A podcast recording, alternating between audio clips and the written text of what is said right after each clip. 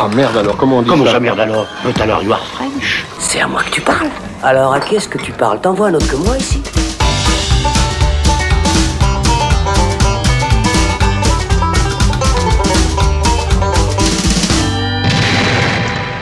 Salut les cinéphiles, bonjour ou bonsoir à tous, c'est Alex, bienvenue dans ce nouveau débat du Saloon. Qu'est-ce que ça fait plaisir de dire ça? Et oui, après cette période trouble pour le cinéma, on est enfin de retour avec euh, nos traditionnels débats sur les films d'actualité, euh, qu'ils sortent en salle ou sur les plateformes.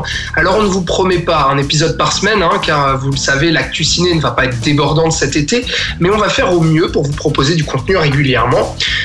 Aujourd'hui, on se réunit encore virtuellement pour le moment, donc pardonnez-nous à nouveau pour le son qui laisse peut-être à désirer, mais on est bien là et on va vous parler du nouveau film de Spike Lee intitulé Da Five Bloods qui vient de débarquer sur Netflix le 12 juin dernier.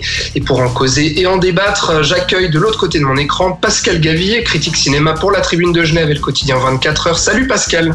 Salut Alex, ravi de te, de te revoir. Ben oui, ça faisait longtemps. Comment Ouais, ça, va un petit Pascal? Ça fait un petit moment. Ça va, ça va pour toi Cette période s'est bien, c'est bien passée. Alors, C'est un peu spécial, on a été privés de tous nos festivals, on ne pouvait plus aller au cinéma, on, on voyait des C'était choses. pas à Cannes. Oh. Ah, C'était horrible. Là, Cannes n'a pas de sens, on est d'accord. Les, les salles ont rouvert maintenant, donc euh, il y a à nouveau, à nouveau du cinéma, à nouveau euh, des fauteuils confortables. Euh, donc c'est reparti. J'accueille avec euh, à, à tes côtés Pascal, mais de l'autre côté dans un autre écran aussi, euh, bien sûr notre vétéran à nous, l'in- l'inégalable Thibaut Ducré. Salut Thibaut. Salut Alex, salut Ça va bien Pascal. pour toi aussi. Thibaut, Mais tout va bien, oui, oui, à, à distance toujours, mais euh, on devrait pouvoir quand même se retrouver euh, tout bientôt, en vrai. Pour nos précautions, mais bientôt on sera de retour. euh, en vrai, je me réjouis. Euh, si vous êtes prêts, Pascal Thibaut, à parler de Da Five Bloods de Spike Lee, alors on prend son casque et son fusil, on saute dans l'hélico, on envoie du Wagner et on retourne au Vietnam. Deux intellectuels assis vont moins loin qu'une brute qui marche. Da Five Bloods raconte l'histoire de quatre vétérans afro-américains de la guerre du Vietnam qui décident de retourner dans la jungle des années plus tard pour retrouver le corps de leur chef d'unité et mettre la main sur un trésor enfoui. Entre Apocalypse Now et le trésor de la Sierra Madre, Spike Lee nous plonge dans l'après-guerre pour y montrer les cicatrices béantes de l'un des plus grands traumas de l'Amérique, encore aujourd'hui, des décennies plus tard. On connaît Spike Lee, cinéaste engagé, défenseur de la cause Black Lives Matter, qui veut ici réhabiliter le rôle joué par les Afro-Américains dans cette guerre et la manière dont ils l'ont vécu et comment ils y étaient traités par leur propre nation. Et fruit du hasard, le film trouve un écho particulier avec l'actualité puisqu'il sort en plein essor de nouvelles luttes Black Lives Matter contre les violences policières suite à la mort de George Floyd. Au casting de Da Five Bloods, on retrouve la star de Black Panther Chadwick Boseman, Delroy Lindo, Clark Peters, Norm Lewis ou encore Paul Walter Hauser, le Richard Jewell de Clint Eastwood, et les Frenchies Jean Reno et Mélanie Thierry. Qu'avez-vous pensé de ce Die Five Bloods? Est-ce que c'est un bon retour euh, de Spike Lee? Qui veut commencer? Pascal? Euh, moi, non, moi je suis déçu. hein. Je suis globalement déçu? par ce film parce que je trouve que tu viens de citer Apocalypse Now et Le Trésor de la Sierra Madre de John Huston, qui est beaucoup plus ancien, qui étaient deux chefs-d'œuvre, qui sont deux chefs-d'œuvre. Et là, on est à des coudées, à des années-lumière de ces films. On est, presque dans un film de pique-nique il y a des vétérans qui retournent au Vietnam pour retrouver le corps dans, dans, dans, dans de leurs camarades, dans le chef d'unité, et chercher un trésor accessoirement. Alors, on n'est pas très pris. Euh, le, le, rattachement de la thématique à ce qui se passe actuellement, pour moi, il est artificiel parce que tu, peut, tu peux rattacher tous les films de Spike Lee, sans exception là, à cette thématique, sauf peut-être Old Boy, encore que je l'ai pas vu. Euh, je trouve ça, je trouve ça un film un peu, un peu fainéant, un peu flemmard, un peu, un peu très en dessous de ce qu'il aurait pu et de ce qu'il aurait dû être. Alors, évidemment, le gros défaut pour moi, le gros handicap plutôt, je dirais pas, je parlerai pas de défaut, mais le gros handicap, c'est qu'on l'a vu sur Netflix. Et je suis pas sûr qu'à l'origine, une vision en salle n'aurait pas amélioré le film, parce qu'on aurait dû le voir à Cannes, évidemment, comme les privilégiés que nous sommes. Bien Tout sûr. le monde ne va pas à Cannes. Bon, mettons, on aurait dû le voir à Cannes sur grand écran, où on voit bien qu'il joue justement avec les formats de film. On voit des passages tournés en 16 mm, d'autres passages tournés plein écran en image numérique. Il y a des changements de couleur, il y a des changements de focale. Ça change constamment, enfin pas constamment, mais ça change en tout cas quatre ou cinq fois, si ce n'est plus, durant le film. Et ça, sur le grand écran, on aurait apprécié, on aurait peut-être joui même de l'image. Là, il y a une espèce de côté aplati sur Netflix qui fait que le film n'a pas de relief au propre comme au figuré. Mm. Donc c'est un peu dommage. Moi, c'est un peu un film où je, où je regrette, je regrette à la fois qu'il se, que Spike Lee se frotte en genre, en genre fondamental dans l'histoire du cinéma américain, qui est le film sur la guerre du Vietnam, qui a accouché de dizaines de grands films. Et là, il rate le coche. Il accouche d'un petit film d'aventure, visible, certes, avec des comédiens pas trop mal. Peut-être qu'on en reparlera juste après, parce que je vais pas faire que parler, là je parle trop. Euh, mais globalement, donc, je trouve ça très en dessous de, de, non pas des attentes, parce que je peux pas dire que j'attendais grand chose, mais en dessous de ce que De la promesse du film. en fait. Ouais, c'est ça. On nous promettait un truc un peu spectaculaire, à la fois spectaculaire et profond au niveau de la réflexion. Et c'est pas vraiment l'un et pas vraiment l'autre. Voilà. Ce que, ce que tu reproches, c'est au final le postulat de, de- de départ, euh, justement les, les attentes derrière ce sujet de la guerre du Vietnam, et puis euh, cette, cette réécriture, on va dire, de l'histoire, ou plutôt cet ajout dans l'histoire américaine, que de parler de la cause noire à cette époque-là, qui est, comme je l'ai dit, euh, et qui reste encore aujourd'hui l'un des plus grands traumas de l'Amérique. Pour toi, c'est ça, en fait, le, euh, le, le raté, c'est la promesse ratée, euh, Ouais, si il on est- comprend bien. Il veut mélanger les thèmes, mais il en aborde, il aborde ni l'un ni l'autre quelque part. Très négatif, Ah, euh, Pascal, dis donc. Euh, On va Par voir si... films de Spike Lee à Do the Right Thing, où là, il y avait de quoi discuter, où là, il allait jusqu'au bout de sa logique. Il y a de quoi, il y a de quoi être déçu. Thibaut, est-ce que c'est ton sentiment aussi? Oui, je pense que globalement, je, je partage un peu cet avis. Euh, Enfin, pour moi, il a le- les, les mêmes qualités et les mêmes limites que, que son précédent film, donc euh, Black Clansman, c'est-à-dire que je, je comprends ce qui intéresse euh, Spike Lee dans ce sujet-là, et, et c'était ça l'intérêt, c'est que voilà, c'est quelqu'un qui a qui a beaucoup œuvré pour euh, la représentation de, de la cause euh, afro-américaine et qui en a qui a toujours euh, qui s'est toujours attaché à en illustrer des des points importants de l'histoire. Il avait notamment consacré un, un biopic à, à Malcolm X et, et son précédent, ben, Black Clansman, racontait aussi l'histoire du premier policier afro-américain qui infiltrait le, le Ku Klux Klan par ailleurs. Donc c'était aussi une partie importante de son histoire. Et là, il y avait quelque chose d'intéressant dans l'idée. Je vais montrer, euh, je vais parler des soldats afro-américains qui ont fait la guerre au Vietnam, euh, qui est effectivement pas un sujet euh, très traité. Et d'ailleurs, c'est posé d'emblée avec un, un montage d'images d'archives, comme le fait souvent euh, dernièrement Spike Lee avec euh, des extraits euh, bah, de, de reportages du Vietnam de l'époque, euh, des discours euh, de Mohamed Ali ou de Malcolm X et, et d'autres figures importantes qui pointent du doigt justement, qui pointaient du doigt à l'époque euh, l'hypocrisie américaine envers euh, la communauté noire, parce que comme le rappelle le film, les Afro-Américains composaient un tiers des soldats envoyés au Vietnam. C'est ça, 35%, ils disent. C'est ça, et donc ils étaient envoyés euh, combattre pour euh, défendre, soi-disant, des droits qu'on leur accordait pas toujours dans leur propre pays. Et donc ça, on le pose dès le départ. Où Et- ils étaient que 11% aussi, 11% de Noirs aux États-Unis, alors qu'il y en avait ça, ça me fait 35% envoyés. Et donc, c'est toute la problématique qui est posée là, comme si euh, les Noirs à l'époque euh, avaient été envoyés comme de la chair à canon euh, sur, sur cette guerre du Vietnam, et puis Ouais. pas spécialement réhabilités après, ou bien qui n'a- qui n'avaient pas eu la gloire, on va dire, et la lumière qu'ont pu avoir les Blancs américains à cette époque-là. C'est ça, et c'est vrai qu'au cinéma, ça n'a pas été tellement illustré. Et d'ailleurs, Spike Lee le, le, comment le, le, le désigne assez directement et parfois un peu grossièrement en, en citant énormément de films sur la guerre du Vietnam, justement. Il y a notamment un passage où fatalement il va mettre euh, les Valkyries de Wagner euh, pour faire un clin d'œil à. Apocalypse Now. Et, et voilà, on va faire plusieurs citations comme ça pour signifier qu'il se réapproprie ce cinéma pour en raconter euh, finalement l'histoire euh, cachée. Euh, et donc c'était intéressant sur le papier, mais au final, comme l'a dit euh, Pascal, je suis assez d'accord, il, il- il part un peu dans, dans, dans tous les sens et, et je trouve qu'il a un peu de peine à se maintenir sur euh, une ligne fixe. Et comme Black Clansman, euh, il est un peu trop euh, explicite par moments, notamment dans son final, pour rattacher ça à l'actualité. À la ouais. Et du coup, c'est euh, jamais effectivement aussi fort ni aussi subtil que ses premiers films, euh, Do the Right Thing euh, en, en tête, évidemment.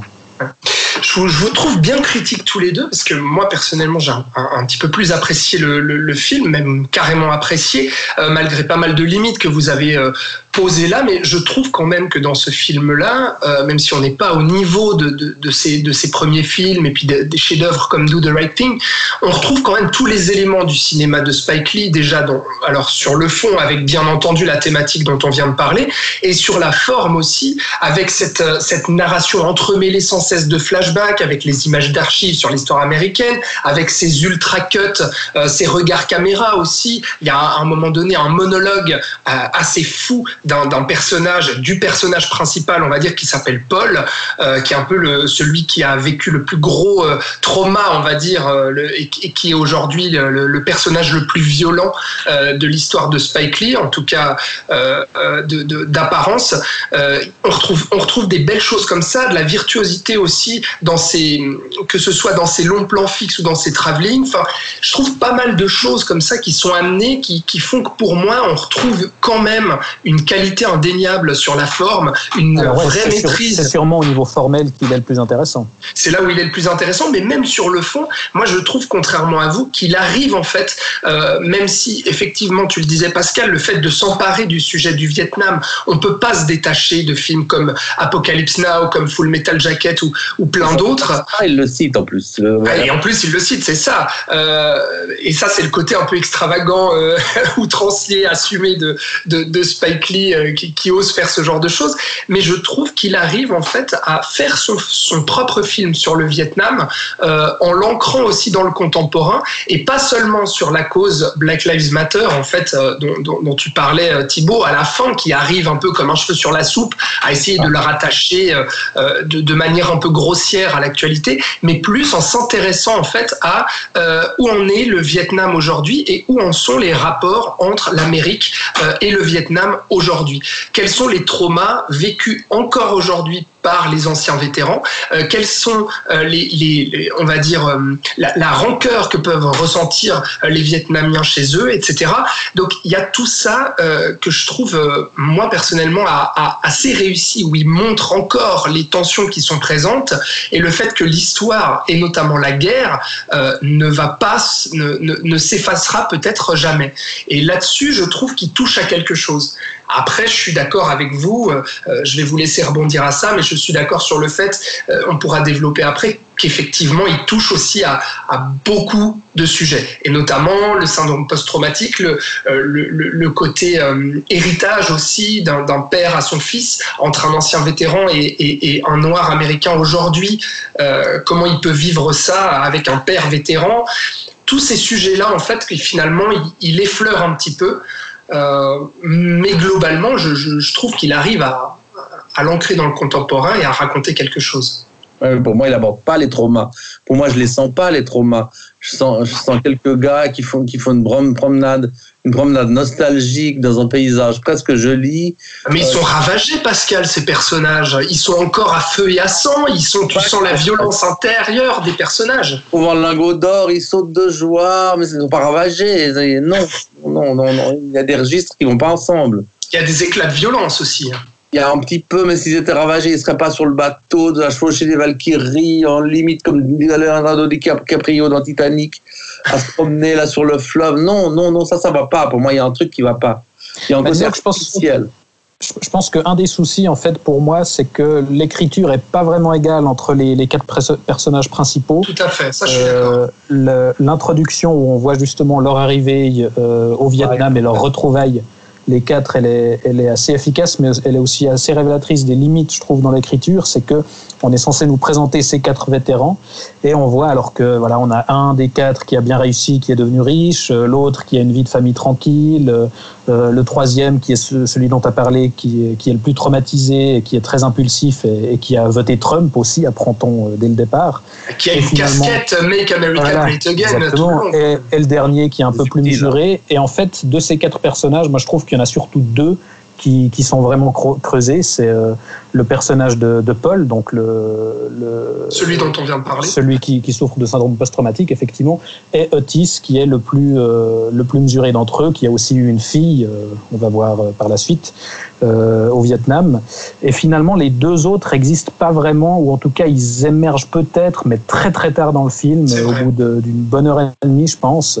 Et, et, ça fait que voilà, ça, ça, peine un peu à se mettre en place et, et à se creuser vraiment vraiment et, et le l'exploration justement des traumas et de leur rapport euh, à ce qu'ils ont vécu, je la trouve un petit peu surlignée.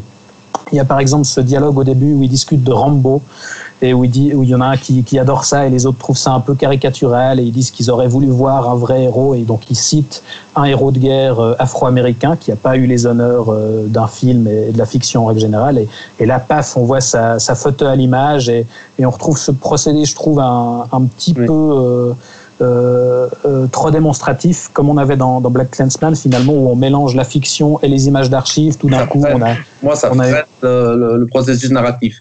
Pour moi, Ouais, ça, ne permet pas de l'avancer, mais ça le recule. Il aurait fallu choisir. On met pas du tout d'archives, on en met. Mais euh, Ça coupe un peu la fiction, quoi. ça la coupe totalement. Et du coup, on s'intéresse moins aux personnages qu'aux éventuelles archives qui nous, qui nous focalisent sur des, sur, des vrais, sur des vraies figures qui ont existé dans l'histoire.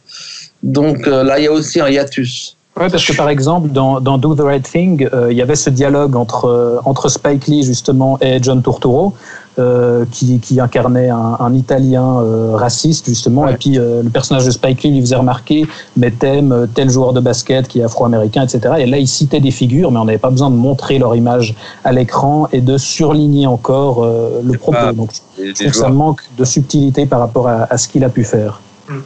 Un, autre élément euh, qui fait écho euh, aux, aux limites du film et aux défauts que vous citez, et notamment dans l'artificialité justement de, de- du, du côté dramatique du film, je, je pense à la musique en fait, qui est étonnamment très ratée, je trouve. Oh, qui est, si- très qui est pauvre. signé euh, Terence Blanchard, Ouais, qui est un trompettiste euh, américain euh, dans, le- très très connu dans le milieu du jazz et qui a signé énormément de BO, euh, de, de, d'excellentes BO pour Spike Lee, ouais. d'excellente. Moi, je pense à, à la BO de la 25e heure, elle est hallucinante. Enfin, il y, y en a plein comme ça, euh, dans Malcolm X aussi. Et puis là, je, je, je trouve ça d'un cliché. On a l'impression de se retrouver dans un, euh, dans, dans, dans, un vieux film de guerre raté euh, euh, des années 90 euh, qui surligne tout avec les cuivres. Hein, Ça fait un peu série B, je trouve. Au niveau de la musique, ouais. Mais pas seulement au niveau de la musique, au niveau de l'esthétique. Ouais. Au niveau de l'esthétique. C'est quoi, c'est quoi qui te déplaît dans l'esthétique, toi, Pascal? Bah, c'est ce que j'ai dit avant, c'est de ne pas assumer tous ces, tous ces différences de, de, de format qui n'ont pas forcément de sens. Je veux dire, euh, pff, c'est juste là pour montrer un peu des pattes, et puis je trouve que ça, que ça appauvrit, que ça appauvrit l'ensemble, surtout qu'à la fin, on a quand même ces cinq types qui se promènent pour trouver un trésor et, et trouver le. C'est assez mal filmé, c'est filmé comme une série B. On en met les, on Ah non, met les quand cinq dans le champ, moi j'exa- j'exagère exprès pour ça. On met les cinq mecs dans le champ, on leur dit voilà, il y a un trésor à gauche, vous allez à gauche. Ah ouais, fuck, super, génial. Voilà, euh, il y a un côté un Non. peu cheap, je trouve. Non, alors là, moi je dois avouer que je suis pas complètement d'accord parce que je trouve qu'il y a vraiment quelque chose d'intéressant dans, dans ce changement de format parce qu'on a finalement euh, trois, trois ou quatre formats au, au total, c'est-à-dire qu'au début, quand ils reviennent au Vietnam, on est en cinémascope et en numérique. Et tout ce qui est les flashbacks sur leur expérience de la guerre du Vietnam, on, on passe en format 4 tiers, pellicule, pour évoquer justement les, les images de reportages TV de, de l'époque. Avec des encoches. Ouais, exactement. Et puis finalement, on repasse après le, tout le passage de, de l'expédition dans la jungle en 16 neuvième. Tout d'un coup, on ouvre le cadre sur la jungle et on donne un peu plus d'ampleur. Donc il y a, y a quelque chose d'intéressant, mais dans, dans certains choix formels, il y a, je trouve aussi euh, des limites. Par exemple, tous les flashbacks du Vietnam, justement, qui sont filmés en, en 4 tiers pellicule, les acteurs euh, vieux jouent leur propre rôle euh, Oui. jeune, mais en fait, ils sont pas rajeunis. Donc on a les mêmes personnages vieux qui sont censés jouer eux-mêmes. Euh, 30-40 ans plus tôt. Et, et c'est intéressant dans l'idée parce que c'est un peu comme s'ils se rappelaient, s'ils revivaient eux-mêmes les événements. Mais du coup, je trouve que ça complique l'immersion parce qu'on a le personnage de, incarné par Chadwick Boseman, qui est donc leur, euh, le, le chef d'unité et qui est donc mort au combat. Et, et qui lui est jeune, et on a un décalage entre ces vieux et ce personnage jeune qui est censé en plus euh, être vrai. un peu leur idole et être beaucoup plus imposant qu'eux. Et du coup, je, enfin, de mon côté, en tout cas, ça a un peu nuit à, à l'immersion. Donc, il y a, il y a à la fois des trucs hyper intéressants dans ce choix-là et des, des choix qui sont pas très pertinents, je trouve. Je vous, trouve quand même sacrément dur parce que au, au niveau de la construction euh, dramatique du film quand même et justement cette alternance entre les flashbacks et la réalité et ces changements de format au-delà de la réussite formelle euh, que enfin moi je, que je trouve qui est avérée dans le dans le film au, au, niveau du fond aussi je trouve la construction tellement intelligente entre l'alternance entre les flashbacks la réalité les images d'archives et autres je trouve qu'il y a une construction dramatique notamment dans la relation entre le personnage de Chadwick Boseman euh, euh, et puis le, le, personnage de Paul aussi, euh, justement, ce, ce, ce, gars un peu, un peu sanguin qui a voté Trump. Euh, qui est le personnage le plus réussi du film d'ailleurs. Absolument, et qui nous amène à une, à une construction sur ce personnage-là et sur le personnage euh, de Chadwick Boseman qui, est, qui a une conclusion dramatique que je trouve très forte, et notamment aussi euh, dans la construction avec l'héritage avec son fils et avec cette violence qu'il va léguer à son fils. Moi, ça, je trouve réussi et, aussi dans l'immersion, euh, ce que j'ai ressenti d'assez fort, c'est ce retour dans l'enfer en fait. C'est les démons qui ressurgissent quand on a ces anciens vétérans traumatisés qui retournent sur place. Et alors oui, ils vont chercher des lingots d'or, oui, ils vont rechercher la dépouille euh, de leurs anciens camarades, mais ils se rendent compte aussi de, notamment de tout ce qui a changé et de ce qui n'a pas changé, notamment le regard aussi des Vietnamiens à leur rencontre en tant qu'anciens vétérans. Et puis euh, ils ont aussi ces traumas de, de, des flashbacks justement qui leur reviennent euh, et des vieux démons qui sont encore présents et qui les traumatisent encore, de revenir sur place, de revenir dans cette jungle. Et ça, je trouve ça assez glaçant et assez réussi. Et ça permet après, notamment avec euh, cette violence sous-jacente euh, qui, qui, est vraiment sous-jacente pour le coup tout le long du film, jusqu'à des, des, scènes d'explosion de violence à ce moment-là qui surgissent un peu d'un moment à l'autre, comme pour montrer que la violence est toujours là et que la violence peut éclater et que ces tensions sous-jacentes entre les deux peuples peuvent persister aussi et que les blessures ne seront jamais refermées et, et que la violence se perpétue avec notamment le, le, personnage du fils. Et donc tout ce discours-là, moi je moi j'y adhère totalement et j'ai été assez pris et assez ému en fait par euh, tout cet aspect du film. J'aurais bien aimé être ému, être pris comme tu l'as été. Je t'envie, je suis jamais. Eh, je ne l'ai pas été du tout. Je suis désolé.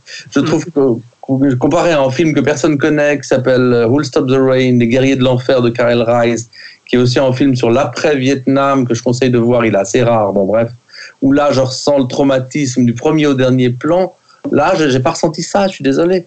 Il n'y a pas ce côté immersif pour moi. T'as pas été ému avec, par exemple, la, la, réunion entre Paul et le fantôme justement de, ce, de son chef, ou bien le moment où Paul part en fait après une scène de tuerie absolument ignoble, j'ai senti la fabrication. chantant. J'ai senti la fabrication, donc à partir de là, ça ne peut pas m'émouvoir. Mm. Et je trouve que c'est trop fabriqué quelque part. Mm. C'est pour ça que je suis sévère, comme tu dis. Ben, euh, c'est bien que je sois sévère, parce que ça provoque ah, un débat. Il faut, Pascal. Ben oui. Ça fait du débat, Alors, comme tu dis. Moi, voilà. je, je, pour le coup, cette scène de, de réconciliation euh, fantasmée entre Paul et, et, le personnage de, de Chadwick Boseman, je la trouve là pour le coup un, un petit peu facile parce que narrativement, je trouve qu'elle a, elle a pas beaucoup de sens en soi.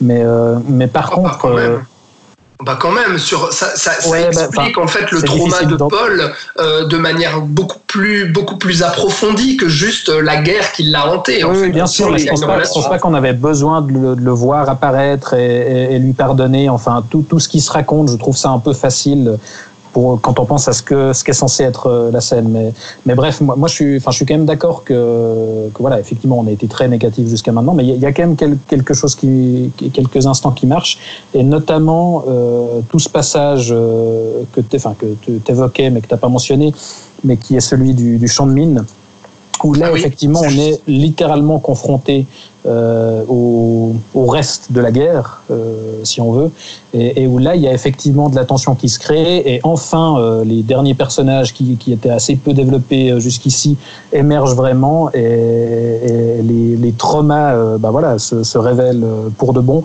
et il y a, il y a vraiment quelque chose d'intéressant qui, qui, se forme, et, et, comment dire, et qui, qui mène après à, à un final voilà, de sans trop révéler, mais qui, qui brille vraiment dans, dans l'action et l'affrontement et, et qui, qui, reste extrêmement bien filmé parce que voilà, heureusement, ah ouais. Spike Lee euh, reste, reste Spike Lee. Mais en fait, paradoxalement, enfin, c'est justement des passages comme ça qui me font dire que finalement, je le trouve plus pertinent, Spike Lee, dans sa relecture du trésor de la Sierra Madre que, que tu évoquais, où là, il va vraiment réussir à se réapproprier euh, cette histoire d'aventure, euh, de, recherche d'or, etc. Et où on a aussi euh, les dissensions dans le groupe euh, à cause du trésor ou à cause du but de, de l'opération, avec un membre qui devient aussi complètement parano. D'ailleurs, La perversion de l'argent, etc. voilà, il va jusqu'à reciter la fameuse phrase euh, j'avais we, don't, we don't need no stinking badges, euh, voilà, pour bien appuyer le clin d'œil. Mais je le trouve plus pertinent dans sa façon de, de se réapproprier ce film-là que dans, dans la manière dont il, dont il se réapproprie les films sur la guerre du Vietnam, finalement. Et pour moi, c'est là que, que la qualité du, du film se découvre, c'est que ça reste un, un film euh, d'aventure et d'exploration et voilà de, Mhm. De, de pérégrination dans la jungle assez efficace, notamment dans sa deuxième partie. Bien sûr. Mais effectivement, pour le propos euh, sur la guerre du Vietnam, sur euh, euh, la cause afro-américaine, bah, je, je- voilà, je le trouve moins, moins pertinent et, et, et un peu plus grossier que, que dans ses précédents films. on le, on le disait, les, les, les manquements aussi euh, du- scénario, c'est ces personnages qui sont sous-développés et d'autres euh, qui prennent toute la lumière. Et je pense, euh, on a parlé de ce personnage de Paul avec sa casquette Make America Great Again, qui est incarné par Delroy Lindo, qui, qui avait tourné notamment avec Spike Lee dans Malcolm X et qui, qui vole la vedette à tout le monde dans ce film et qui qui habite en fait et qui incarne tout le film et finalement qui porte à lui seul, euh, j'ai l'impression, tout le propos en fait euh, intéressant en tout cas du film est réussi. Euh, Pascal, que penser de cette prestation? Et puis tu peux élargir en parlant aussi du casting en général. Alors, le- le- le- les, cin- les cinq, enfin le groupe, le groupe d'acteurs black, euh, le, le groupe qu'on voit dans tout le film, il tient, il tient, il tient la route parce qu'il est homogène au niveau de l'interprétation. On n'a pas l'impression qu'il y en ait un qui essaye de faire un numéro par rapport aux autres ou de voler la vedette par rapport aux autres. En cela, euh, Spike Lee, je pense qu'il a relativement bien suggéré cette direction d'acteur de groupe, cette direction de groupe, ce qui n'est pas toujours facile parce qu'on imagine que c'est quand même des tous un peu des vieux briscards qui viennent là, bon, on va faire ci, on va faire ça, euh, puis qu'il faut un petit peu, faut un petit peu serrer tout ça. Euh, donc euh, ce, ce Lindo, c'est ça, je sais jamais C'est ça, c'est ça. Euh, qu'on connaît déjà de d'autres Spike Lee, lui il est très bien, ils sont tous assez bien, ça on peut pas leur reprocher, ils font leur job, il n'y a pas de problème.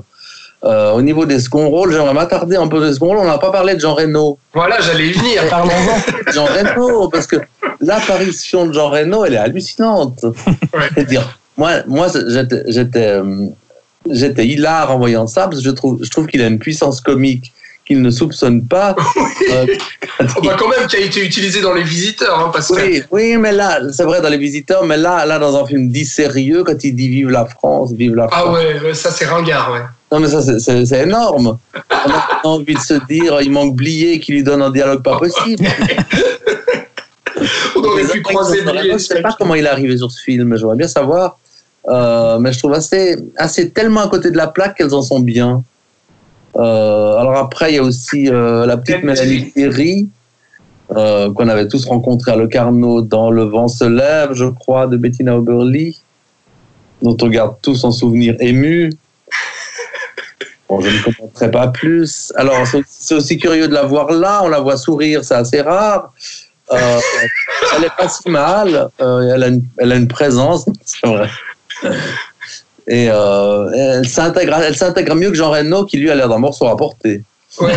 Mais il m'a pas gêné plus que ça. Ouais, non, puis enfin là, c'est intéressant ce qu'il essaye de construire avec ces deux personnages sur euh, voilà la, la participation de la France euh, euh, à cette histoire-là aussi, mais mais c'est aussi encore une fois un truc satellite euh, qui qui le, qui le fait s'écarter peut-être un peu de de son propos et qui me donne lieu aussi à des dialogues un petit peu surexplicatifs où on confond, où on va ressortir euh, l'histoire de la deuxième guerre mondiale et de l'occupation de la France, etc.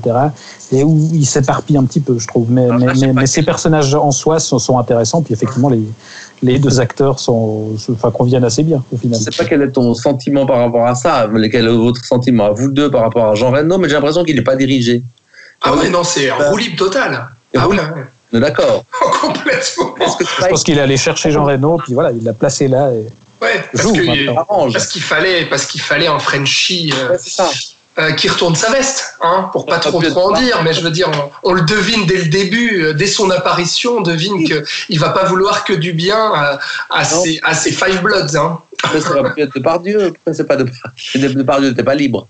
Ouais, c'est peut-être ça. Peut-être ça. Oh, ils se sont dit, tu vois, Spike Lee avait adoré Mission Impossible de De Palma. Il s'est dit, ouais, Jean Reno, c'est bien pour faire un Frenchie un peu traître comme ça. Puis il est connu aux États-Unis. il y a un C'est ça. Mais bon, pour, pour terminer sur euh, ce que tu disais, Thibaut, c'est vrai que cet exemple de, euh, du sujet de la France, euh, et bah, ça, ça, ça, ramène aussi au défaut de, du, du, film, qui est qu'il y a beaucoup de sujets graves et importants, en fait, qu'il essaye d'aborder sans arriver justement à, à, se, à se centrer spécialement et disons totalement efficace. Quoi. On peut lui accorder en tout cas son, son ambition, qui est de, voilà, de raconter ce ce, cet, cet, aspect de l'histoire euh, un petit peu négligé et de connecter ça euh, dans un ensemble cohérent euh, et de faire référence à plein de choses différentes et de, voilà, d'avoir une vue assez large du sujet, mais c'est vrai qu'au final, ça, ça, le perd un peu.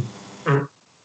Voilà, est-ce que est-ce qu'on rajoute quelque chose ou est-ce que je, on a fait le tour gentiment de ce mais qu'est-ce que tu veux rajouter dire, Je sais pas, Pascal, je demande comme ça au cas où tu, tu te disais. Est-ce que le film était de toute façon prévu sur Netflix à la base Ça, je sais pas. Je ne crois pas.